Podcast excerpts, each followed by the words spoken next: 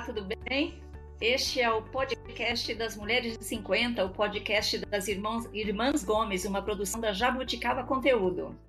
Mulheres de 50.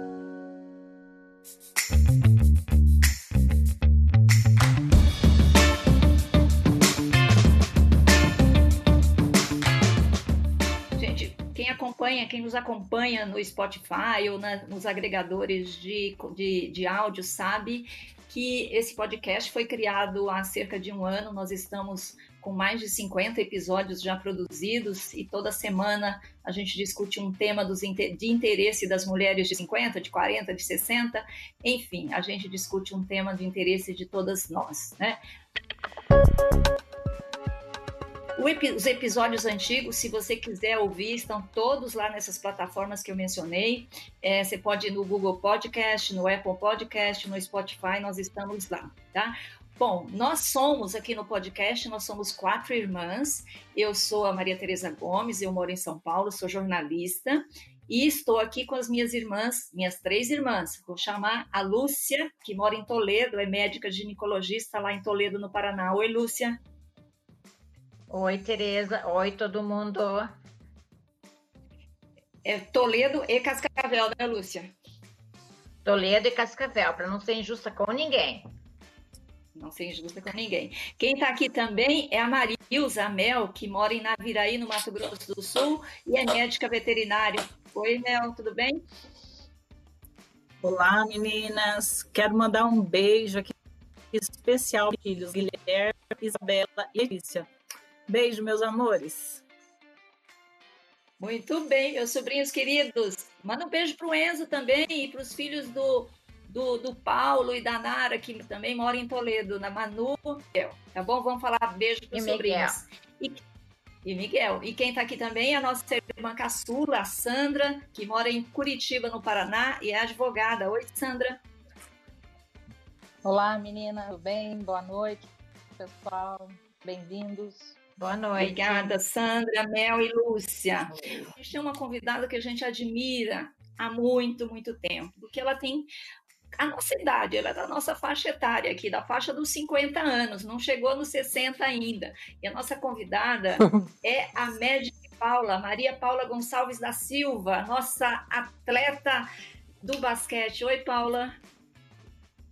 Oi, meninas, boa noite, boa noite a todos que estão nos acompanhando aí uma forma hoje muito legal da gente estar tá mais próximo das pessoas, de conhecer pessoas, de conhecer projetos, de conhecer o trabalho de muita gente com mais proximidade. Estamos muito honradas com a sua presença, viu, Paulo? Muito obrigada por ter aceitado o nosso convite para participar aqui do podcast. Eu queria, assim, todo mundo conhece a Paula, mas ó, queria falar algumas coisas sobre a Paula. Primeira coisa, a Paula está com 59 anos, certo, Paula? Certo. certo. A Paula é uma das atletas mais vitoriosas da história do basquete feminino brasileiro, é uma das principais jogadoras da modalidade em todos os tempos, eu diria que a Paula é uma das principais atletas da história do esporte brasileiro, muito premiada, foi campeã olímpica, foi prata em Jogos Olímpicos, enfim. Um dia eu gostaria de ver a, a galeria de troféus que a, que a Paula deve estar acumulando aí na, na sua casa. E a Paula é é, jogou profissionalmente por mais de 28 anos, 22 anos deles na seleção brasileira e mudou de vida depois que parou de, faz, de praticar o esporte profissionalmente, obviamente. Virou gestora esportiva, é uma empreendedora social, é, estudou administração esportiva e do terceiro setor, é, criou uma ONG maravilhosa que depois eu queria que vocês contassem como é que ela tá, Paula, que é o Instituto Passe de Mágica, que é incrível né, para crianças e adolescentes. Enfim, a Paula é um dos orgulhos nacionais e é uma mulher incrível. Então a gente está aqui hoje para falar com a Paula sobre a vida, sobre a carreira, sobre o que é ser uma mulher é, de 50 e poucos anos hoje.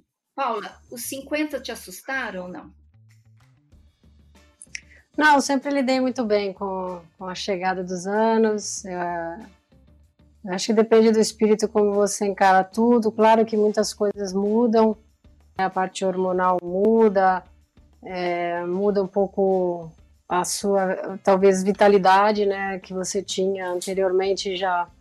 E eu acho que muda muito para melhor também a, o seu equilíbrio emocional, né, o que você quer da sua vida, o que você pensa é, para o momento, né, viver mais as, as coisas do momento. Do, é, eu acho que muda para melhor, para mim mudou para melhor. É claro que a gente não pode.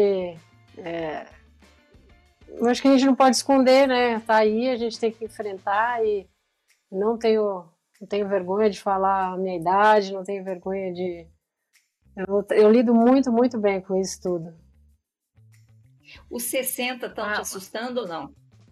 Ah, desculpa. Ah, acho que eu não vivo nada antecipadamente. Não vou ficar sofrendo que vai chegar aos 60, que eu vou poder Antes eu podia até andar de ônibus com 60, né, sem pagar. é, algumas, algumas situações que a gente pode fazer aos 60, mas que é, eu acho que a gente também tem que ter a, a, noção de que tem muita gente que, que, às vezes vai precisar mais ali da fila do que eu, então não sei, eu não, eu não pensei ainda, eu acho que é mais um número na minha vida, não, não vai mudar muito o que eu sou, claro que muitos aspectos são diferentes, mas a gente tem que aprender a conviver com eles. Né? Fala, Lu. Paula, você, eu quero, antes de começar, eu quero falar que você foi uma inspiração muito grande na minha adolescência, para mim, para os meus amigos, que a gente jogava basquete, a sua garra. Quero mandar um beijo para minha amiga Cristiane, que era minha dupla no basquete. E a gente, de certa forma, brincávamos que nós éramos a Paula e a Hortência, né? Mas eu quero dizer que foi grande inspiração pela tua motivação, pela sua força. Isso eu trouxe para minha vida inteira a, a, tua garra. E uma coisa, Paulo, o que, que você tem de muito daquela menina que jogava basquete há 20, 30 anos atrás, hoje nessa mulher que está aí? Olha, deu, deu uma cortada, eu, eu consegui pegar o início da, da sua fala, né, que você jogou basquete, é, mencionando a sua tua amiga aí de, de tempos de basquete, falando da nossa geração. É, queria que você completasse a pergunta, tem um corte aí, eu não consegui é. escutar. Não. O que, que você é, vê que você tem muito ainda daquela Paula que jogava basquete na, na juventude, nessa mulher hoje que está aí? Ah, eu sou uma, eu sou muito sarrista, gosto de brincar, gosto de é, ainda tenho essa, o espírito de criança muitas vezes comigo. Eu gosto muito de ter isso. Acho que a gente vai perdendo ao longo da vida algo que a gente tem que manter, que é levar a vida um pouco mais é, com menos é, não é, vou dizer seriedade, mas eu acho que a gente deixa né, de, de, se ver como criança, de viver situações que às vezes não, não nos afetava tanto, né? Então eu tenho muita coisa ainda desse, desse período. E eu acho que muita coisa que eu vivi lá atrás, é, desde pequena, comecei a jogar com 10 anos, com 12 anos eu já estava morando fora de casa para jogar basquete. É, eu acho que foi a responsabilidade, né? A questão que o esporte me trouxe muito cedo, é, de limites, de regras, de, sabe, de, de horário, de hierarquia, de conviver em grupo. Então, isso tudo tá tatuado em mim, não tem jeito, né? Eu aprendi lá quando criança e carrego comigo hoje, né? Aprender a conviver com as nuances do ganhar e perder, que a vida é assim, é, a vida é, é, de transpor obstáculos, quem não está afim de, de, de, pressão e de transpor obstáculos é, vai ter uma vida muito mais monótona, eu acho, né? Então, eu acho que muita coisa que o esporte me trouxe para minha vida hoje, muito, muitas coisas eu carrego do que eu aprendi nesse período todo que começou lá atrás, eu ainda criança, né? Aos 12 anos você saiu de casa, né? Você foi morar com o técnico, né?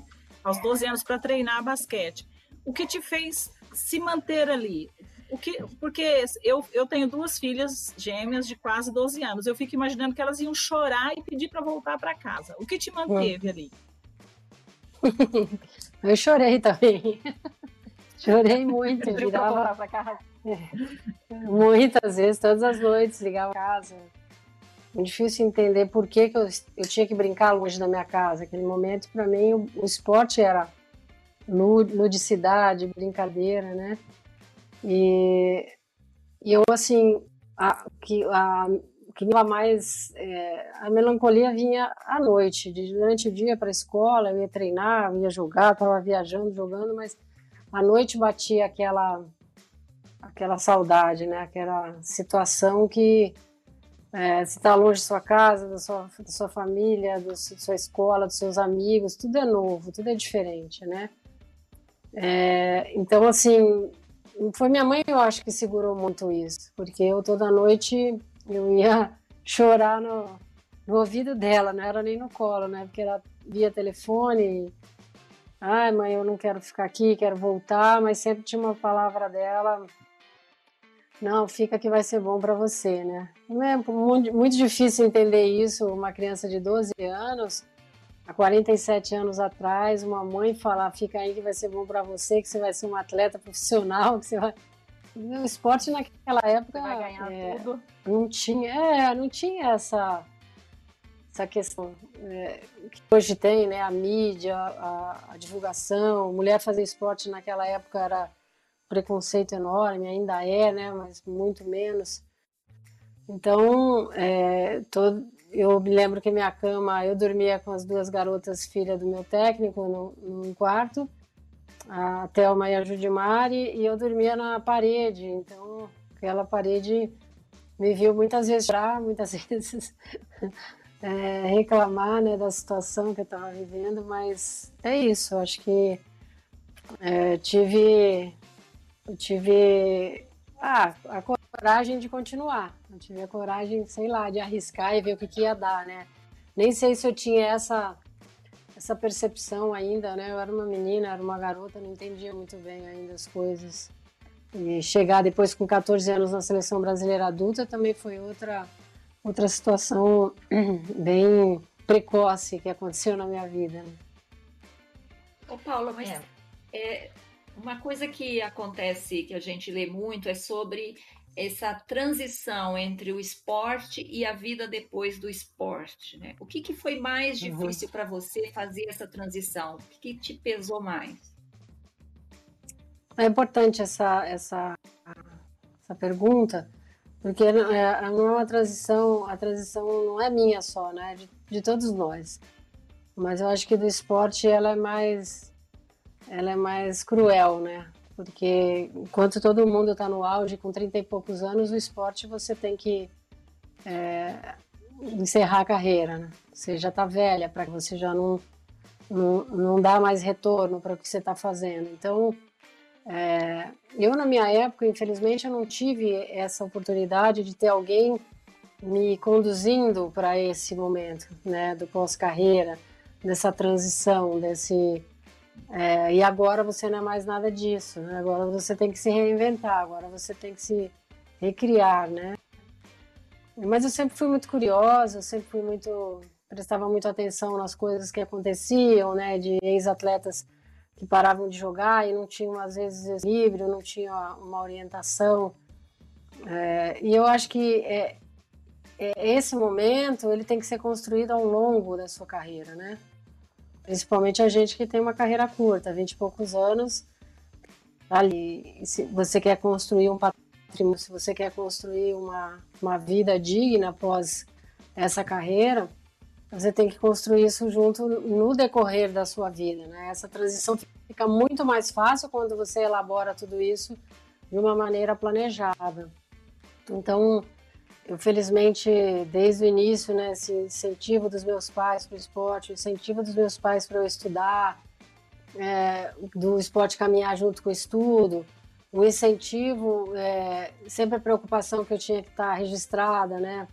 É, se eu não estava registrada, porque atleta profissional só jogadores de futebol nesse país ainda há pouco tempo que outras modalidades podem ser registrados como, como atletas profissionais. E assim, ó, não está sendo registrado, vamos pagar para você ter uma aposentadoria, é, vamos investir, né, é, em imóveis, vamos... Então, assim, isso foi muito é, dentro da minha casa, mas esse momento da transição, eu que tive que resolver, né? E como tudo na minha vida, desde lá do começo, foi tudo muita intuição. Ninguém chegou para mim e falou: você tem que se preparar agora, que daqui a pouco é sua vez é, de fechar as cortinas, né? Então, muito curiosa, eu acabei. É, chegou um momento que eu comecei a questionar é, essa ausência da minha vida. Né? Vocês todas que trabalham, vocês chegam no final da tarde e vão para casa de vocês. Eu ia para algum país, eu ia para uma outra cidade jogar, eu ia me concentrar é, num hotel treinando. Então, assim, é, é, é, diferente essa vida de atleta com outra profissão, né? Então, eu, eu fui fazer uma terapia. Quando eu comecei a, a me perguntar assim, é, eu comecei a me questionar assim, nossa, mas eu tenho que voltar, eu tenho que treinar, né? Era, era uma delícia jogar, duro era treinar, né? E aí eu comecei a falar, nunca, nunca me questionei em relação a isso, né? Por que, que agora isso tudo vai acontecer, né? Então eu falei, acho que está na hora de eu começar a pensar.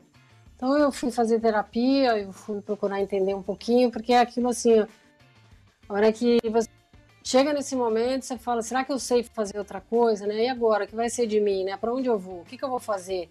Vou acordar, não vou pro treino? O que, que eu faço, né? Então eu fui tentar digerir tudo isso e eu acho que eu consegui digerir muito bem. Não tenho saudade, não, não fico achando que eu devia ter ido mais. Eu joguei até os 38 anos, isso não é muito normal para uma mulher, né? Você jogou bastante. bastante. Teve uma carreira longa como atleta profissional. Eu quero interromper você só um minuto para mandar um beijo para os outros sobrinhos que ficaram faltando. O Matheus, de Jundiaí, a Jade, que está aqui em São Paulo, e também o Moisés, em Jundiaí. É, agora falei de todos os sobrinhos. Sandra, você tem pergunta? É, a Paula falou da, da época que, que você era menina, Paula, que de 12 anos, que você saiu de casa, que você teve o apoio dos seus pais, mas você teve que morar com o seu técnico para poder jogar é, uhum. o esporte que você escolheu. Você acha que para essa geração que você está atendendo hoje, né, que faz parte da sua fundação, do seu projeto, você acha que melhorou para essas crianças ou a gente continua tão atrasado quanto a gente estava lá há 30 e tantos anos atrás? Bom, eu já vou aproveitar para falar um pouquinho do Passo de Mágica e, e mais um ciclo Isso. se fechou. Final do ano passado nós encerramos as atividades do, do Instituto, foram 16 anos trabalhando com a, com a área do terceiro setor. É, foi um aprendizado enorme, foi foram momentos bem difíceis de se, de se manter uma instituição que vive praticamente de, de leis de incentivo, né? E chegou 2018, a gente todo ano tinha que fazer projetos, estava muito disputado para a educação, para o desenvolvimento humano, nunca pensando na formação de atletas, porque eu quando pensei em começar o trabalho com o passe de mágica, eu comecei a fazer algumas perguntas sempre vinham respostas não dos títulos que eu conquistei, mas dos valores que eu aprendi com o esporte. Então eu achava que o instituto tinha que ter essa linha é, é, na metodologia, ser um, um, espaço em que eu estava ali buscando atletas, é, meninas e meninos que fossem talento, porque eu acho que a, a grande maioria segue a, uma, uma, outra carreira, uma outra vida. São poucos que vão para o esporte, então esse funil é estreito né, para os talentos no esporte. Mas só que os aprendizados são muitos. Então, em 2018, chegou um momento no final do ano que começamos a ter problemas na captação e eu falei, isso aqui pode uma hora acabar. Então, eu preciso começar a pensar que as coisas estão ficando cada vez mais difíceis. Eu não esperava que ia, íamos ter uma pandemia, eu não tinha bola de cristal para. Mas eu acho que foi a, a melhor decisão que eu fiz. Né? E foi junto com o meu conselho, é, que me ajudou a, a, me apoiar nessa escolha de pensar o projeto por mais dois anos e ter uma data para encerrar. Então, nós encerramos as atividades no final do ano passado. Mas nesse período de 16 anos, você vai acompanhando várias gerações, né? E as gerações elas vão, vão se tornando diferentes, o mundo vai mudando. E com, com a mudança no mundo, as pessoas mudam, as gerações mudam, né? Eu digo que hoje as crianças mais assistem do que para. E a gente vive um momento muito complicado é, dessa, dessa competição bem justa com, com o digital, né? É, as crianças estão cada vez mais sentadas, com uma postura, é, com pouca espaço para brincar, né? É, e com isso vem o quê? Vem uma, uma epidemia da inatividade física, da obesidade infantil, e isso é o mundo. O mundo vive isso, o mundo está vivendo isso, né? Então, as crianças que praticam esporte é porque o pai gosta, a mãe gosta, o avô praticou, a avó praticou e sempre incentivam. Né? E a gente hoje não tem um sistema esportivo no nosso país onde a escola, onde estão essas crianças, deveriam é, fazer uma atividade esportiva. E quando eu falo em esporte, não estou falando aquele esporte que eu pratiquei, que é o esporte de alto nível. Eu acho que é fazer com que essas crianças experimentem as habilidades dos esportes, conheçam as regras, conheçam é, os fundamentos, né, o brincar, o, ou com bola, ou sem bola, né, e fazer com que é, isso também gere saúde, que isso também gere uma maior atenção deles na, na escola, que isso gere outras coisas que vão ser importantes na vida dessas crianças, né? Mas infelizmente é, a educação não descobriu muito ainda que a importância que, que a atividade física tem. Ainda se, é, ainda a gente tem aquela imagem que o esporte é para quem não gosta de estudar, né? E a gente tem que é, acabar com isso. Acho que a educação tem que entender que a atividade física para as crianças é tão importante como a biologia, a matemática, a física, a química. Né? Nós precisamos ter uma geração mais saudável, a gente precisa ter uma geração. Já existem estudos que essas crianças vão viver, as crianças de 12, 13 anos, essa faixa etária, vão viver 5 anos menos que seus pais. Né? A gente está invertendo. Hoje a qualidade de vida, o tempo de vida das pessoas aumentaram, isso vai voltar para trás justamente por essa falta de, de atividade que as crianças hoje preferem e não estão muito com um saco de ficar ali numa quadra e o técnico cobrando e ah, hoje você não pode ir para balada que amanhã tem jogo, amanhã você tem uma competição. Ou... Então, assim, é, a gente tem que fazer escolhas na vida, né? E a escolha do esporte tira muito a sua vida pessoal. É, da, do, do, dia a dia, né? Você não vai fazer a mesma coisa que uma menina de 17 anos faz que não pratica esporte, né? Ela vai sair, ela vai para a noitada, ela vai ter uma outra vida social. Quem está no esporte não, não consegue ter essa vida social, né? Você tem que estar... Tá, o seu corpo é seu instrumento de trabalho, então você tem que estar... Tá, é, tem, que ter, tem que escolher. São escolhas, elas doem, né? tem as dores e as delícias e cada um escolhe o caminho que quer seguir. Né? O que, que você diria para essas mães para tirar as crianças da frente do computador e praticar o esporte? Por onde começa? Bom, é difícil falar porque eu não tenho filhos, né? Eu tenho só filhos de quatro patas, que é mais fácil, eles não me respondem. Estão sempre abanando o rabo, é muito mais fácil criar. Mas assim, eu acho que é, eu acho que tudo tem que ter limite, né? É, tem horário para tudo. Né? Eu acho que tem um horário para brincar, tem um horário é, para estar no celular, tem um horário para estudar. É, eu acho que às vezes essa falta de limite faz com que é, não, não, tenha, não tenha muita essa disciplina. Né? Que eu acho que é o que o esporte traz, né? Você vai ali fazer um judô, vai fazer uma aula é, de lutas, que as lutas também são muito importantes para disciplinar as crianças. Então, assim, é, eu acho que é limite, é você ter o tempo para tudo. Não dá para você viver simplesmente a sua vida toda na frente de uma telinha, né? É, eu uhum. acho que tem muito mais coisas que a gente pode proporcionar e propiciar para essas crianças no dia a dia, né? O se alimentar bem, né? O dormir bem, né? Ingerir líquidos. É, então, acho que isso depende é, da, da disciplina de cada cada forma de conduzir. Não existe um manual, né? Quem é pai e mãe sempre diz, não existe um manual. A gente acaba replicando o que a gente aprendeu dos nossos pais, dos nossos avós e a gente vai criando padrões que a gente aprendeu. A gente nem sabe se, se a gente está certo da, da, forma como a gente está conduzindo, né? Mas eu vejo que é uma geração que muitos pais e mães saíram para trabalhar, né? e tinham muito, tinham pouco tempo às vezes para estar com seus filhos. Os filhos às vezes ficavam com os avós, com, com, com as suas funcionárias domésticas e aí tinham que suprir de uma forma que era é, vai, faz tudo, pode ir lá, não tem limite, faz o que você quer, né? Eu acho que é, uhum. é a liberdade com, com responsabilidade, talvez. Eu chamo é, talvez Paula. TV. A geração que a babá, é. a, geração que a babá, a babá e a TV. E hoje a geração que a babá é, é o videogame, é o computador. É Sim. que às vezes por, por a mãe estar muito ocupada, ela e a, ela acha, eu sou mãe e a gente acha às vezes que é mais segura a criança na frente da TV do que ela na rua brincando, uhum. andando de bicicleta, é muito mais uhum. cômodo pra gente, né? Então, uhum, uhum. essa comunidade, essa né? A gente tem a impressão, não, é mais seguro estar tá ali na frente do computador, estar tá ali na frente da TV, uhum. né? Não está se expondo a nenhum risco, né?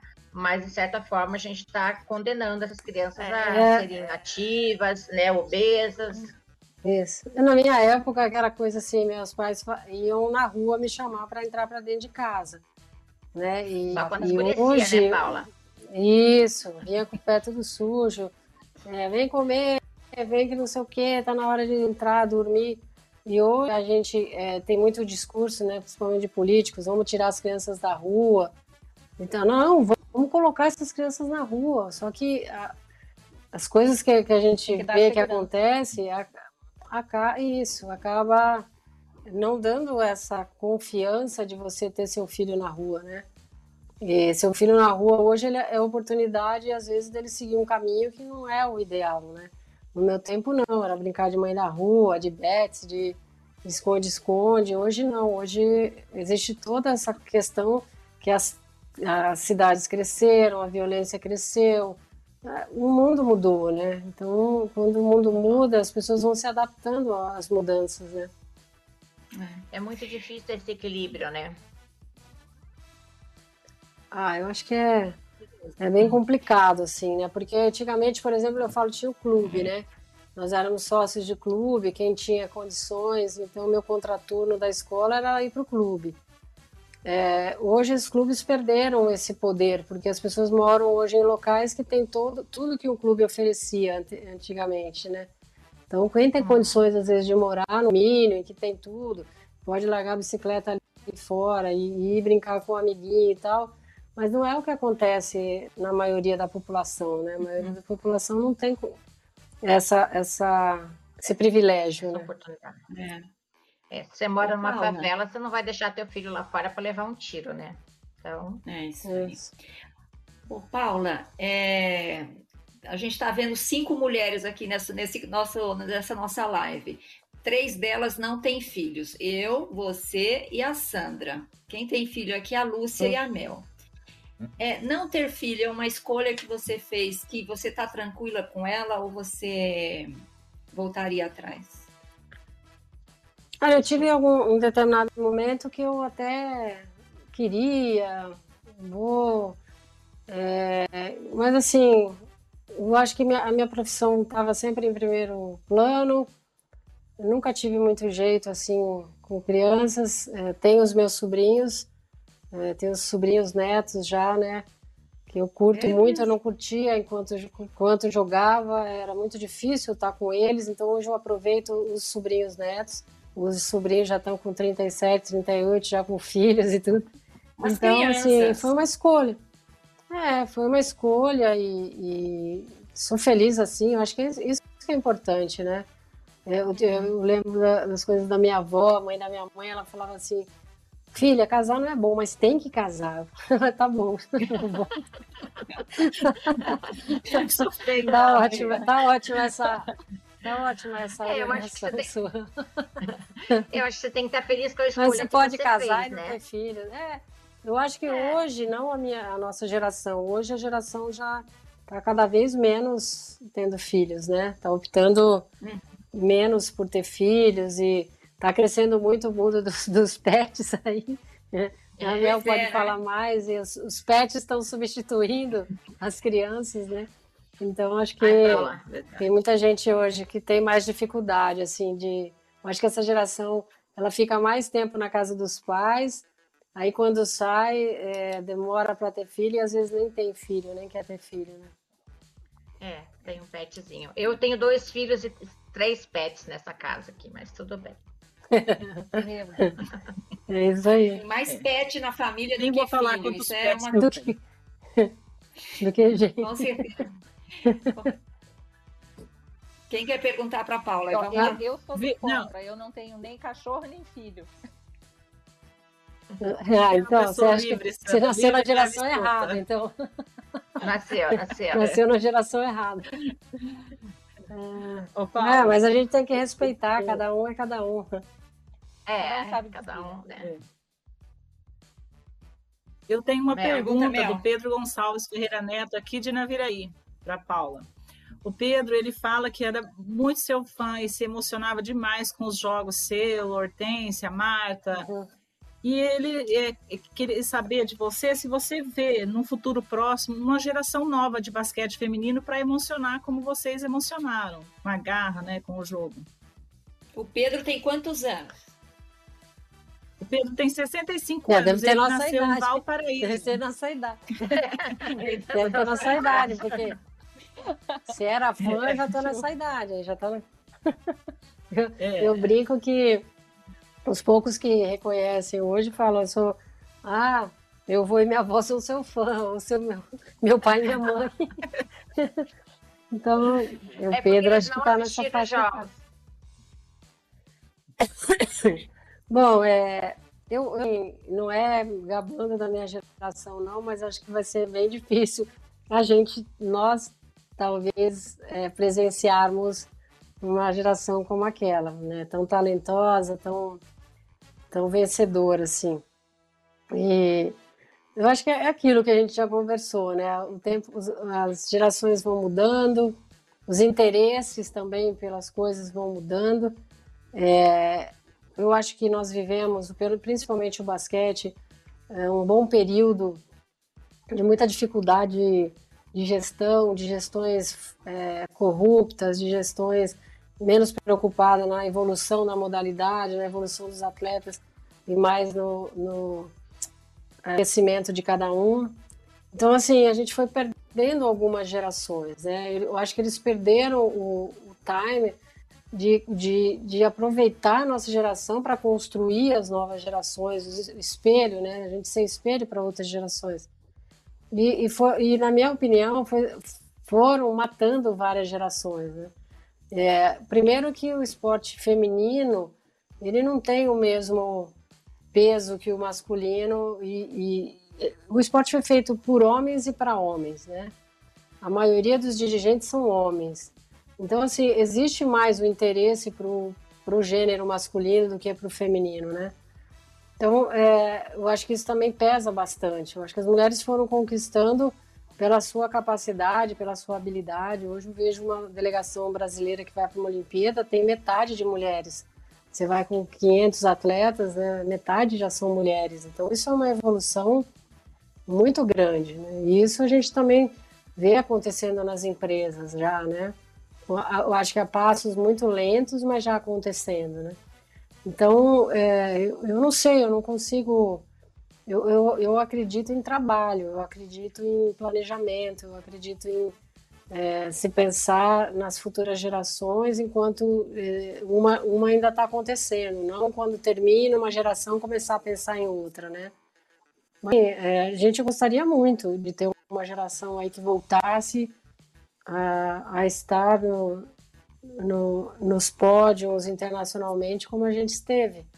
Que a última Olimpíada que o Brasil conquistou uma medalha de bronze, já não jogava mais, foi em 2000. E isso já tem 21 anos, né? A gente foi campeão mundial em 1994. Então, é, a gente fica sempre torcendo para que isso aconteça, né? Mas mais meninas precisam praticar basquete, né? Precisamos ter mais clubes investindo, mais patrocínios e um bom planejamento. Sempre é importante um bom planejamento. É importante você pensar Incentivo a longo prazo, também, nunca né? pensar. Isso, se você pensar a longo prazo, você pensar em, em quatro, oito anos, dois ciclos olímpicos é o ideal, né? Não, ah, vai ter vai ter um mundial, treina 10 dias e vai para o mundial. Aí é impossível você é, exigir de uma geração que ela faça uma boa, represente bem o país se você não, não dá condições, não dá estrutura, não se organiza, né? Uma, o, eu ia chamar você de Marta, porque tem uma pergunta aqui, Mas, Paula. Fica tranquila, muita gente chama. Não, tem uma pergunta aqui do, do Guilherme. Ele está perguntando assim: quem é uma, é uma pergunta sacana. Quem é mais importante para o esporte brasileiro, você ou a Marta? A Marta do futebol? Do futebol. Claro que não, hoje, né? Quem se lembra de mim, coloca lá um milhão de pessoas, 990. 990 vão lembrar da Marta, mas eu, eu acho que a gente tem que também. É, é, eu acho que isso é importante também, a gente ir aprendendo a conviver, que muita gente às vezes não sabe é, conviver com isso, né? E outras gerações vão surgindo, outros nomes vão aparecendo e a gente, cada vez menos, é, as pessoas que vão lembrar são as que, que acompanharam nossa geração, né? Então, assim, é, ah, você coloca uma, uma é menina. É muito inesquecível. Não, eu sei, mas, por exemplo, eu parei há 20, 20 anos, 20 e tantos anos, né? Já esses jovens de 20 anos já não me viram jogar, não, sabe? menos de 30 nós, não te viram jogar, né? É. E culturalmente, nós somos um país que a gente esquece é, os nossos nossos ídolos, né? Não estou falando só no esporte, né? É na cultura, é nas artes, é em tudo. Então, a gente tem que aprender a conviver com isso também, né? Hoje, eu, eu acho que cada um tem a sua importância, mas eu também não gosto de fazer comparações, porque cada um na sua geração você foi importante, né? Mas eu acho que se você é, coloca hoje a gente com a Marta, a Marta tem uma relevância hoje, ela tem a questão da mídia, né? Que para nós chegava por fumaça quando a gente era campeã do mundo, não sei o que. Hoje, dois segundos você vê uma, você vê um, é uma notícia aqui no, no, no aparelhinho. Vídeo, né? né? É, é sim, sim. Então é, tem uma divulgação maior e até eu acho que tem até um marketing maior. Às vezes eu uhum. questiono bastante. Será que joga bem ou é marketing, entendeu? É, claro, tem muita gente né? Tem muita gente talentosa por aí, mas é, eu acho que também se você tem um bom marketing, você se você divulga bastante o que você faz e tal, né, é o que as pessoas recebem, né? É o que as pessoas recebem, cada um faz aquilo que, o que quer, né? Verdade. Então, respondendo para o Guilherme, ô Guilherme, ó, assista aos vídeos da Marta, os gols da Marta, mas cada também um... assista aos vídeos da Paula, né? Cada, né, Paula? cada, um Porque... cada um na sua geração. Cada um na sua geração. Tem, tem uma outra pergunta aqui da Jade Scott, que é aqui de São Paulo. Ela pergunta se você já pensou em trabalhar em outra profissão. Bom, lá atrás, enquanto atleta ainda, eu achava que eu ia fazer fisioterapia. Era uma, uma profissão que me chamava bastante atenção. Mas é, depois eu descobri que essa área que eu, que eu seguia, que é a gestão, a gestão esportiva, é que realizo. Então, eu brinco sempre que eu não tive nem tempo de escolher o que eu queria ser. Né? Tudo aconteceu muito cedo na minha vida e já fui para o esporte de, de um jeito que não deu nem tempo de eu falar, não, não quero esporte, quero fazer outra coisa. Legal. Oh, eu, eu vou fazer só mais uma pergunta aqui do, do, do chat, menina, já passo para vocês. O Paula, a Heloísa Ribeiro, é, ela disse, mandou dizer que é sua fã e que está muito feliz de ouvir você e quer perguntar se você sofreu algum tipo de assédio enquanto jogava e como você vê essa questão do abuso nos esportes. Você tem acompanhado? Ah, obrigada pelo carinho. É, eu, assim. Nossa, tem, tem várias questões que estão pipocando hoje que não sei, eu nunca. É, é, tipo, a, a, questão do, do preconceito, né, da questão racial, da questão do abuso. Eu nunca, para mim, nunca, nunca, assim, joguei com várias meninas negras e para mim não importava a cor delas, importava quem elas eram. Nunca, nunca teve uma, uma valorização assim. É, de eu, de eu olhar para a cor da pessoa, não pelo que ela era, né? Mas eu sei que é muito complicado. Eu acho que é, eles sofrem muito. Eu acho que tem muito ainda um preconceito é, muito agressivo ainda. Mas, assim, não, não aconteceu nada de abuso comigo. É, essa questão que hoje pipoca para lá e para cá, eu acho que, sei lá, se tem muitas coisas que às vezes ah, aconteceu 20 anos atrás e que hoje volta à tona, né? Mas eu acho que é porque as pessoas estão com mais liberdade para falar, né? Hoje é, isso isso tem uma dimensão muito maior hoje, né? E eu acho que tem que colocar a boca no trombone mesmo. É, isso tem sido uma questão que todas as modalidades têm cuidado muito forte em relação a isso, né? Das, das confederações ter uma ouvidoria, de ter um espaço para as pessoas é, poderem reclamar, poder, sabe, se expressar. Então, eu acho que cada vez mais a mulher tem voz ativa, e, mas felizmente, graças a Deus, eu nunca tive esse tipo de problema, não. Sempre fui respeitada. Eu falo, eu falo que a nossa geração, é, por ser mulher, né, a gente teve momentos que nós fazíamos contrato melhor que os homens na nossa época. Muitos jogadores de basquete não, não tinham contratos que a gente tinha. Né? Então, assim, a gente foi muito valorizada no nosso país. Mas é, ainda é muito forte essa questão é, dessa desvalorização para a mulher, né? De, de, ter a gente como algo desprezível ainda. Né? Mas, uhum. infelizmente, o esporte só me trouxe coisas boas e muito aprendizado e é, aprender com as derrotas, aprender com o sofrimento de perder e de você ver, se você vê um, algo que você estava ali construindo, buscando algo e não, isso não se realizar, é, e você aprender com tudo isso. A vida, a vida é assim, né? Mas eu acho importante. Hoje as coisas estão muito mais abertas. Eu acho que essa geração de atletas hoje podem ter os seus canais de, de reclamação e de, de denúncias. Eu acho muito importante. Legal. Mel, Sandra, quem quer fazer pergunta? Faz, Mel. Por quê? Você foi, você foi. Você sabe, você sabe que em casa, em, em casa nós somos quatro é. também, né? Vocês são quase a mais velha manda, né? É, ó, tá vendo que elas, elas fazem isso comigo direto, né? Porque, olha, imagina, deu preferência para Mel, ó, sempre faz isso comigo. Eu sou sanduíche, sabe? Mel também é sanduíche. Vai, a Mel, que a Mel já tinha começado. Vai lá, Mel. É. Paula, você foi ouro no Pan-Americano em Havana. Você foi, em 91, né? Você foi ouro no Mundial em 94 na Austrália e você foi prata nas Olimpíadas de Atlanta em 96. Qual desses títulos te emocionou mais? Ou foram todos iguais?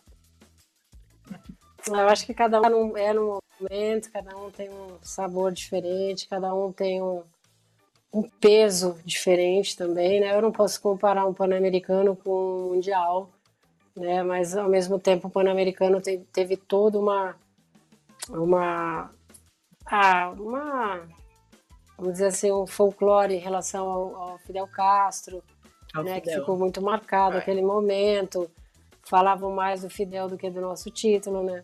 É, ele quebra todo um protocolo. Então eu acho que ali o título o título em, em Cuba, eu acho que foi uma virada de página para gente, que não deixa de ser importante. Internacionalmente, o mundo começou a se abrir para a gente a partir dali. Em 92, nós fomos para nossa primeira Olimpíada, foi um fiasco. De oito equipes, nós ficamos em sétimo, mas fomos para uma primeira Olimpíada, depois de várias tentativas. Em 94, a gente se torna campeãs do mundo, e em 96, a gente vai para a nossa segunda Olimpíada e já disputa uma final, né? Então, é, cada um tem um sabor diferente, foi construído de um jeito diferente. Mas para mim, assim, o, é, o mais marcante, que eu acho que para mim tem um peso muito maior até que a medalha olímpica, foi o Campeonato Mundial. A gente chega, a gente chega na Austrália, é, oito anos atrás nós tínhamos sido décimo primeiro, quatro anos atrás décimo, para chegar para disputar um título e ser campeão do mundo. Né? Então, assim, o que, que, o que, que mudou, né? Em oito anos que a gente é, vira essa, essa, essa chavinha, né? Eu acho que a Olimpíada ela tem todo um glamour, né? A questão de, de uma medalha, é o sonho de todo atleta ter uma medalha olímpica e tal, mas para mim a, a construção do campeonato mundial foi, foi muito marcante. Legal.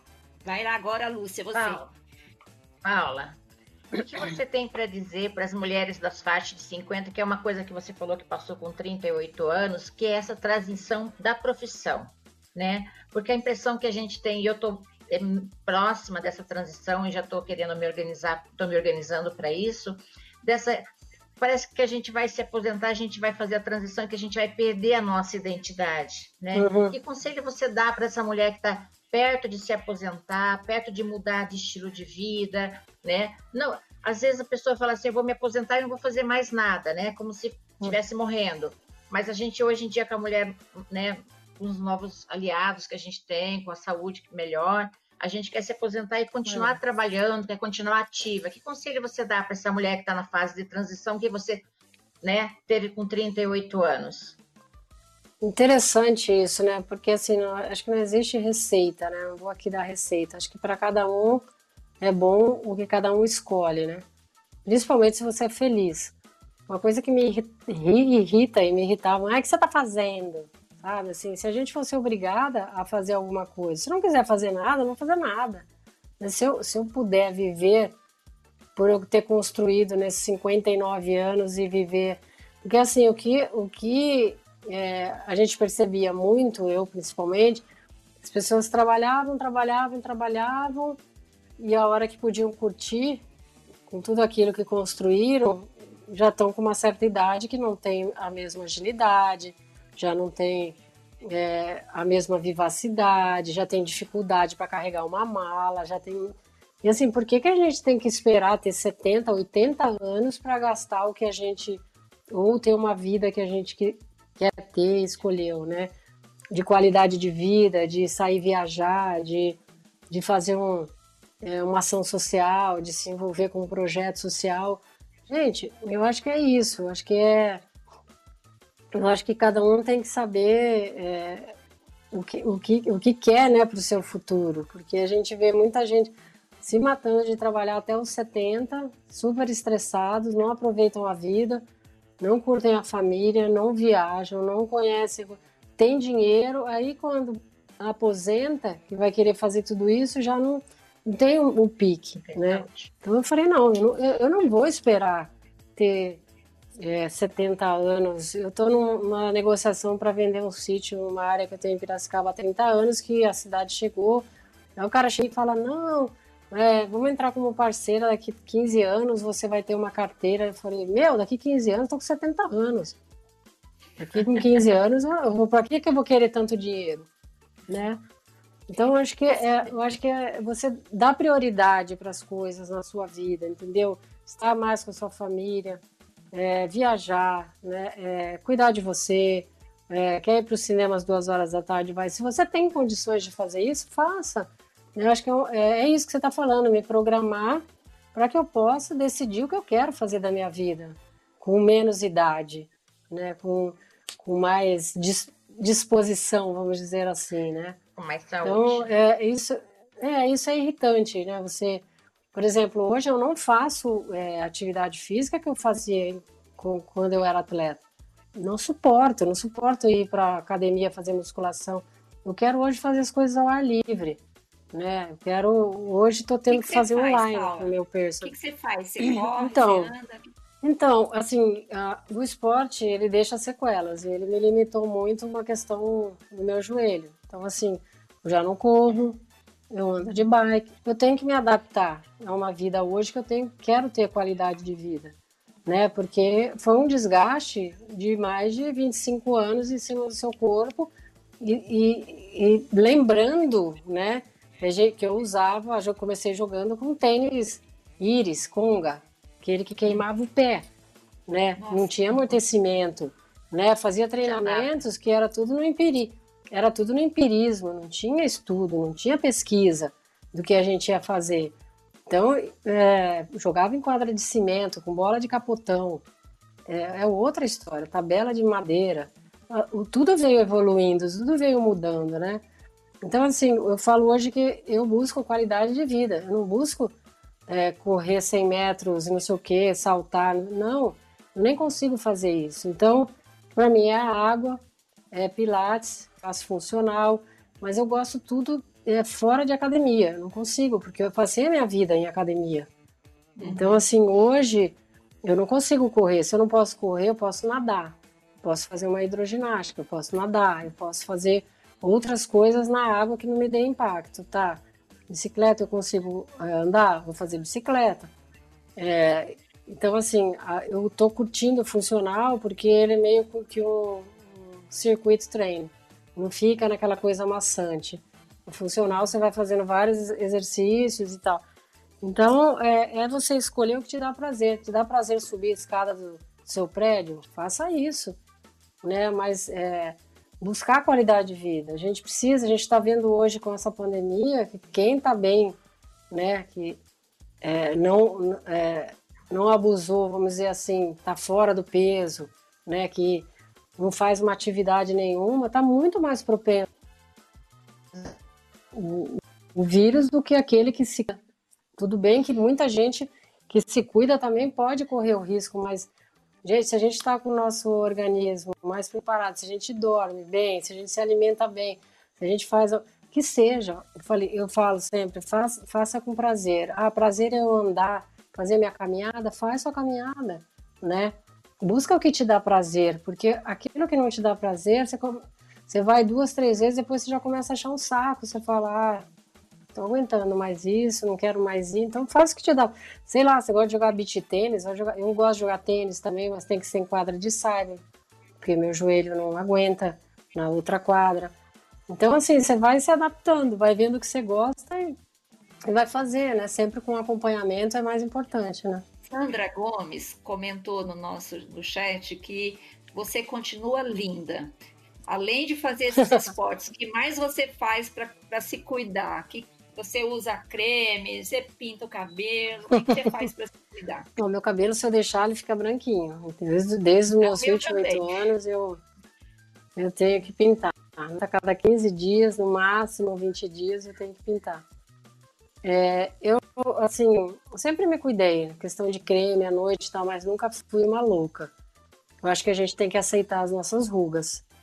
Né? Não tenho nada contra quem gosta de colocar uma coisinha aqui, outra ali. Eu acho que é importante, mas a gente tem que ter o um equilíbrio também. Porque eu falo que essas coisas é que nem você reformar a casa. Você reforma o banheiro, você acha que a sala não está legal, e você vai reformar a sala. Você reforma a sala, acho que o quarto tem que reformar quando você vê se está deformada, não está reformada, né? Então, me identifiquei. Assim... Você se identificou, Sandra? E minha, na parte da a minha, minha mãe, ela, mas a minha mãe sempre foi assim, nunca, ela era vaidosa, tudo, mas nunca foi. Ela sempre aceitou, né, os anos, aceitou a idade. Eu acho que é isso. Acho que é, não precisa exagerar, mas também não precisa se descuidar, né? Então eu não, eu não sou a louca não de, claro, à noite eu vou deitar, eu sempre passo meu creme. Você nunca fez nenhuma plástica, nunca? Nenhuma plástica? Não, não. Nunca mexeu não. no seu rosto. Mas também, se, precisar, se, precis, se precisasse fazer, eu faria. Mas assim, de manhã sempre passo protetor, né? Porque o sol tá bem complicado, né? A gente tem que passar um protetor sempre com base. Nunca um protetor só branco, tem que ter a base junto, que protege mais. Então, acho que é isso. Vai para o sol colocar um, um chapéu, né? Eu gosto, eu adoro o sol, isso é um problema. Então, eu acho que é cada um respeitar o que cada um gosta de fazer. Legal. Ó, a gente está caminhando aqui já para o final da live. Eu queria é, falar para você o comentário da Clenice Alves, que ela fala o seguinte: os jogos com Paulo e Hortência eram muito bons, tinha, tinha tanta garra, tinham tanta garra que já esperávamos a vitória. Parabéns, Paula. Não é isso, não é assim, não. Perdemos muito também, levamos muito pau. Ah, demoramos, é 15, é? demoramos, demoramos 15 anos para ganhar o primeiro título. É, isso aí. Das pingas que bebe, não lembro. não. Só, só dos tombos. Mas é porque marcou mesmo, né? É. Qual foi a pior derrota que você teve? Ah, ah, toda derrota é ruim, né? Eu sempre falo que você entra no jogo é para ganhar e perder. Claro que você entra para ganhar, mas você pode perder. Mas eu acho que a pior derrota para um atleta é a contusão. Eu, eu vivenciei uh, um problema no meu joelho que eu fiquei praticamente um ano e meio fora de combate, assim, do meu, do meu melhor, né? Cirurgia, que fiquei seis meses fora até você voltar, se recuperar. Então, acho que para mim, a pior derrota é quando estava lesionada, quando estava contundida, porque está ali, você está para ganhar e você pode perder, né? É um risco. Mas você não poder nem estar ali é mais complicado. É o Zeno Sim que está perguntando para você que projetos você tem como vice-presidente da confederação. Então, esse é um novo desafio aí que eu assumi tem não tem nem dois meses. Estou é, dentro da Confederação Brasileira de Basquete é, como VP, mas não foi esse status, esse cargo que me motivou. O que me motivou foi o convite do presidente para que eu assumisse o basquete feminino como diretora, cuidasse de um projeto para esses próximos quatro anos. Então, eu estou naquele momento de diagnóstico, né, de rever situações e no meio disso acontecendo um monte de coisa. A seleção já indo para uma Copa América agora no, no meio de maio. É, então, assim, muita coisa acontecendo, mas ainda a gente se preparando para os projetos. É, desenvolver um, um, basquete a nível de Brasil, não só a responsabilidade da confederação é, é, com, as, com as seleções, mas eu acho que a gente tem que ter um olhar mais amplo para o basquete no Brasil, para o basquete como um todo. Né? Principalmente a parte de formação, de da gente ter mais jovens, mais meninas fazendo basquete, e fazer um bom trabalho com as seleções de base, sub-15, sub-17, 19 e a seleção adulta. Acho que essa é a proposta esses próximos quatro anos. Então você está preparando a geração que vai, vai ser a, a, a nova geração campeã. Estamos tentando.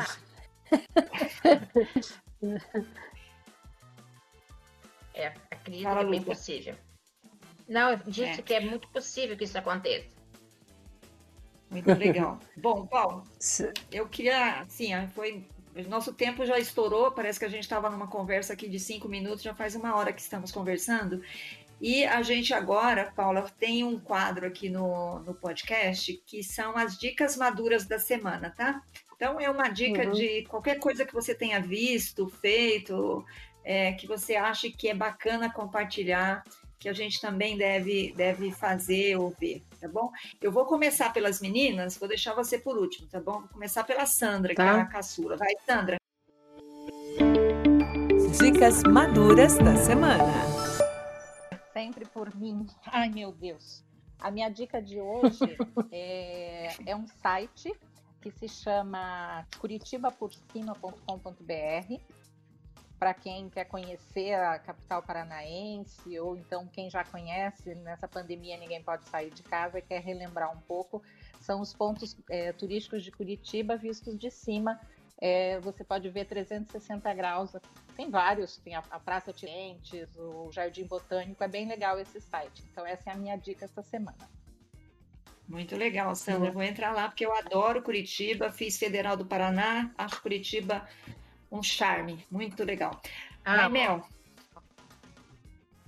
Minha dica de hoje é um documentário, Mulheres Olímpicas, né, que conta a história da, das atletas brasileiras em busca é. da sua medalha olímpica, né, a luta que foi no começo, né, da, da, das mulheres, a, da primeira medalha, inclusive do, de, feminina no, no Olimpíada. Então, é um documentário Mulheres Olímpicas de 2013. Eu assisti no site da ESPN. Muito bom. Boa. Legal, boa tô dica. lá nesse. Vou assistir. Você, já assistiu, Paula? Tá lá, Paula tá lá. Eu tô lá, eu tô lá nesse. É. eu tô nesse Legal. documentário. Eu vou ver. Vai, é legal porque conta um Vai, pouco a luta, né, Paula, que não foi fácil. Sim, sim. Muito legal. Mulheres Olímpicas no site da ESPN. Vai, minha Lúcia. Eu vou dar uma dica de um filme, tá? Que é o Harry Sally, que eu tô de quarentena em casa, então tô podendo assistir televisão. E eu vi esse filminho ontem. porque a gente estava falando muito de amizade, então é a história de um romance, mas que começa com uma amizade, que é da, do Billy Crystal com a Meg Ryan, esse filme. É uma gracinha, muito fofinho. Muito legal. Assisti faz muito Boa. tempo, mas já assisti várias vezes. Eu gosto desse filme. Ó, a minha dica é um filme relativamente novo, porque ele é de 2019. Chama-se Um Inverno em Nova York, que é um drama que conta a história da Clara, que é uma mulher que decide fugir da, do marido agressivo, abusivo, bate dela, bate nos filhos, e ela foge para Nova York sem nada, só com o carro e as crianças, a mudança dentro de casa, só o que ela conseguiu levar de madrugada. E aí ela encontra em Nova York, obviamente, muitas dificuldades, mas também é um filme que mostra que a gente pode ter esperança na humanidade, que há pessoas boas por aí. Então, é um filme que é, é, um, é um desafio, é, é sofrido, mas que a gente termina acreditando que a humanidade é, vale a pena ainda. E é com uma moça muito legal, que é a Zoe Kazan, que é uma americana, e talvez vocês tenham visto um filme com ela que, é, que chama Será Que? Que ela fez com o Daniel Radcliffe, que é o, o, o menino lá do, do Harry Potter, tá bom? Então, Um Inverno em Nova York está na Netflix. Paula, você tem dica pra gente? Bom, eu vou, eu vou falar de, de um filme que eu vi recente, que foi na Netflix, chama Notas de Rebeldia. É um garoto que, o, que ele trabalha no, no restaurante dele, mas ele quer ser um sommelier. Então, ele batalha muito para ser um sommelier, para conhecer o mundo dos vinhos, e é muito interessante porque quem quem gosta de vinho e gosta de conhecer um pouco sobre é, os vinhos, as uvas e tal, é, é bem interessante. É, assisti essa semana assisti passada. Gostei. Gostei. É. E eu estou lendo um livro que chama Nós Mulheres, que é da Rosa Monteiro. É um livro que com a vida de grandes vidas femininas, é bem assim curtinho, cada, cada vida, cada personagem. E também estou gostando, porque são, são mulheres do mundo todo, que algumas que eu nem conhecia, mas são mulheres que inovaram né, lá nos anos 30, 40, 50 e são várias histórias de mulheres, é, sobre vidas de mulheres. Muito legal. Ô Paulo, uma última pergunta, se você me permite. Como é que você está vivendo essa pandemia? Bom, eu, eu em 2000, em 2000 fui morar em São Paulo, cuspi, cuspi para cima e falei que nunca moraria em São Paulo, na capital. Sempre morei. Na época eu estava em Campinas e eu fui trabalhar no Centro Olímpico de Treinamento lá como diretora, um lugar onde eu fiquei quase uma década. E, e o ano passado, quando começou toda a história da pandemia, eu voltei para Piracicaba, morando no meu sítio, quando foi em dezembro, é, eu vim aqui para Bahia, onde eu tenho uma casa aqui no sul da Bahia. Falei, ah, vou ficar uns dois, agora? três meses, como as... eu tô, eu tô numa vila aqui que se chama Santo André. É, não sei onde, se vocês lembram onde a Alemanha ficou na Copa. É, eu tenho uma casa aqui. E aí eu vim para cá em dezembro. A ideia era ficar dois, três meses, como eu fiz no verão passado vim de carro, e só que eu tô ficando, porque toda vez que eu ameaço voltar para São Paulo, tá sempre muito conturbado. Aqui a gente não teve nenhum caso, são 800, 800 moradores nessa vila. Então, assim, tenho uma qualidade de vida aqui impressionante, mas é, daqui uns 10, 12 dias eu estou voltando para São Paulo. Toda vez que eu ameaço, lockdown, é ameaça, toque de recolher, não sei o que, cada vez piora mais. Né? Então eu tô conseguindo fazer tudo por aqui, mas já tá na hora de voltar. E não sei se a hora que eu voltar eu vou falar, ai, por que, que eu voltei? Eu acho que Mas já tô com saudade da minha Eu tô com saudade da minha família também. É, eles todos estão em Piracicaba ah. e É, morro de saudade, mas é isso. A hora que quiser voltar, pega o carro e volta de novo. Você, fa você falou de família, Paulo, e falou que tem quatro irmãs, né? Uhum. Vocês são em quatro irmãs também, como a gente. É, como é que é? Vocês, vocês se falam? Como é que é? Como é que vocês são como irmãs? Como é que, como é, que é o relacionamento? Ah, eu, eu, sempre falo que a gente nasce na mesma família, mas é como os dedos da nossa mão, cada um, cada um nasce de um jeito.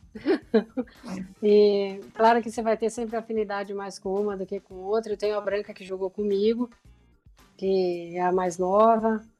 É, eu tenho uma irmã que tem 65, eu com 59, a outra com 58 e a Branca com 55. É, há quatro anos menos que eu. Então também estamos nessa na faixa de vocês, né? E, ah, eu, eu acho que assim, a gente tem que se respeitar, cada um, cada um tem um jeito, cada um segue a sua vida e Piracicaba sempre foi um local onde a gente se encontrava, meus pais, a gente já não tem os pais vivos, é, mas assim, a gente sempre está junto, a gente está sempre almoçando junto, é, levando as crianças para lá e para cá no shopping, agora tem as sobrinhas netas, né? A gente é, é, é, bem unido. É claro que sempre tem as suas. Uns, tem uma amiga minha que fala, ah, lá em casa a gente não, é, a gente não briga, lá a gente quebra o pau. Legal. Não é o nosso caso, mas, mas eu acho é que é perto... respeitar um, um ou outro. Legal. Bom, Paulo, olha, muito obrigada por ter aceitado o convite e participar da nossa live. É um privilégio conversar com você. Tenho certeza que a Mel, a Lúcia e a Sandra acham a mesma coisa. Não é, meninas? Adoramos. É, foi um prazer bom, falar Paulo. com vocês. Muito obrigada, Paulo. obrigada a vocês. Eu já hoje já entrei lá no podcast lá. Como a minha viagem é longa, na volta para São Paulo, vou baixar tudo lá, vou escutando. Bom, Paula, obrigada. Tchau, Boa tchau, Mel, tchau, Sandra. Sofreram muito Parabéns com a live? pela ideia. Tchau, Paula. Não, não, tranquilo.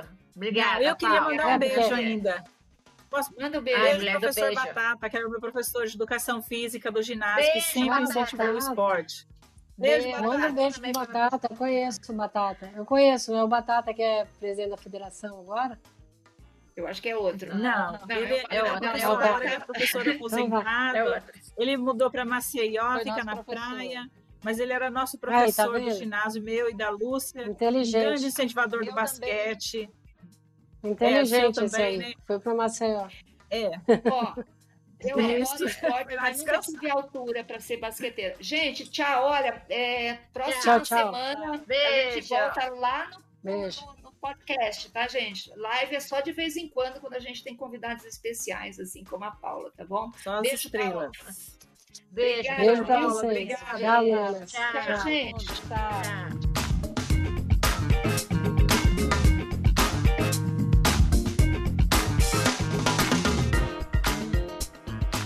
Mulheres de 50. Esse podcast foi produzido e editado pela Jabuticaba Conteúdo contando histórias de quem faz a diferença.